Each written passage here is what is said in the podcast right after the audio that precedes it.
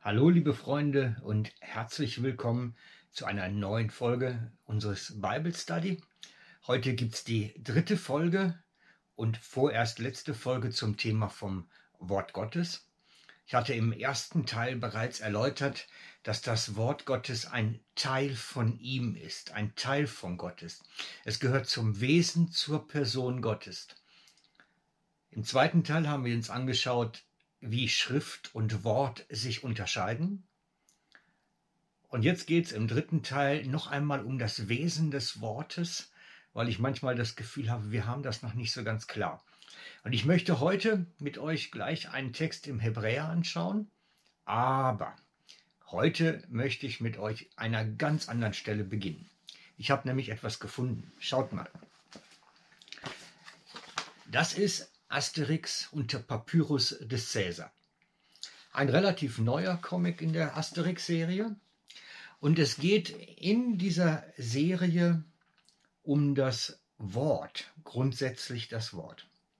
Und zwar, und das ist korrekt, das ist geschichtlich korrekt, wird hier gesagt, dass die bei den Druiden, also den weisen Gelehrten der Zeit, die Tradition war, dass Wahrheiten oder Berichte und Geschichten niemals aufgeschrieben wurden bei den Druiden, sondern immer nur vom Mund zu Ohr des anderen Druiden weitergegeben wurde, weil es sonst seine Kraft verliert.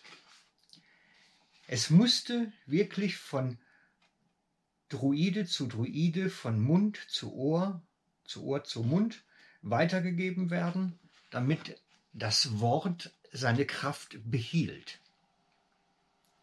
Darum schrieben Druiden nie was auf zu dieser Zeit, sondern es waren immer nur mörtliche Überlieferungen, die erhalten wurden.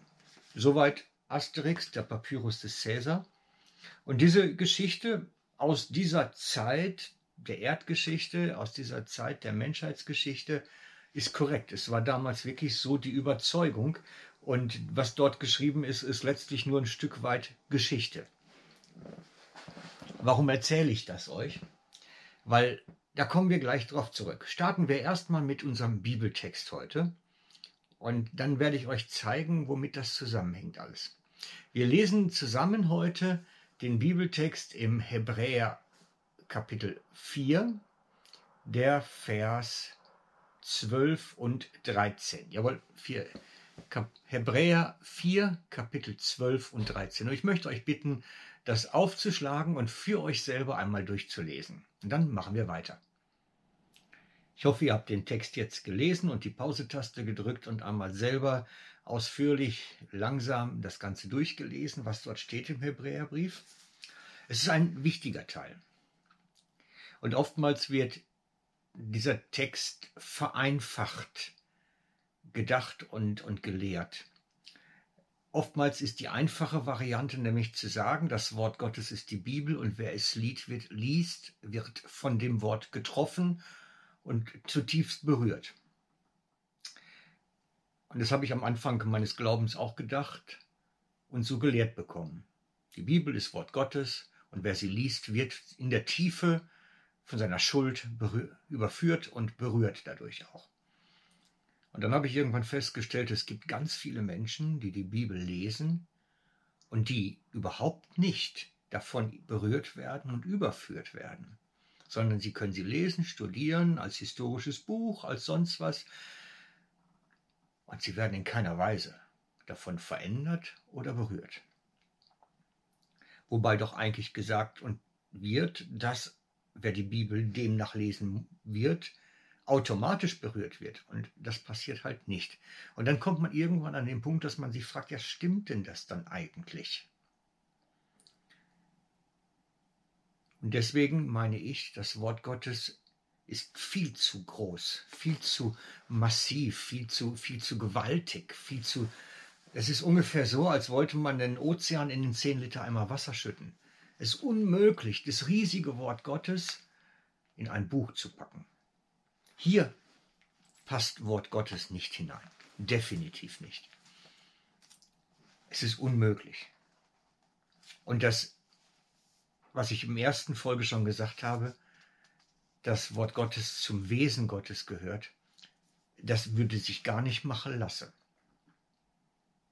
Und jetzt kommen wir wieder zurück zu dem Asterix und der Papyrus des Cäsars und das Wort, was seiner Kraft beraubt wird, wenn es geschrieben wird.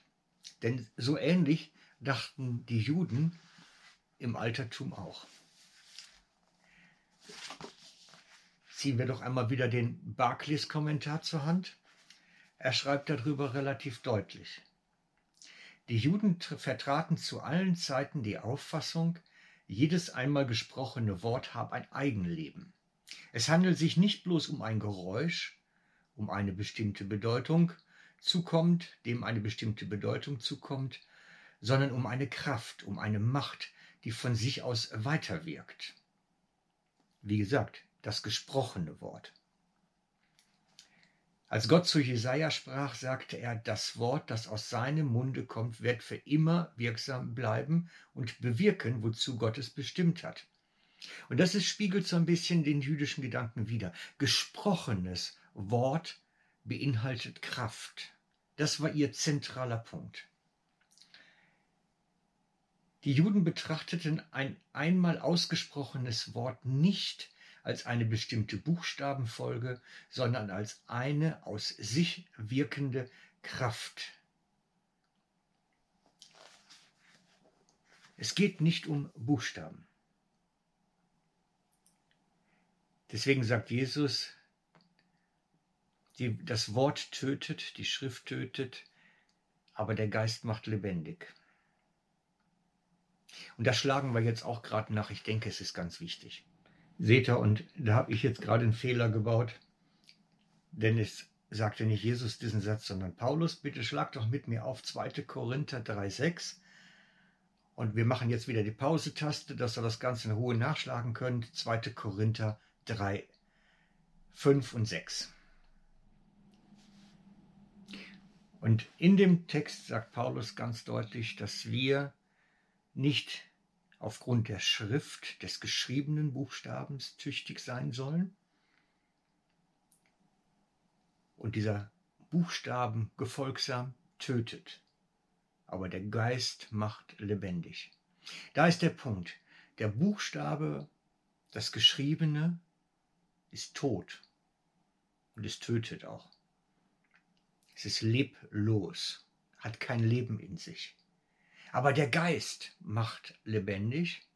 Und da kommt der Schlüssel jetzt da hinein. Solange wir die Bibel,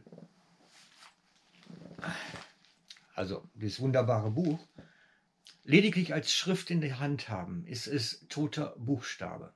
So sagt es die Schrift. Selber von sich, Paulus beschreibt es so.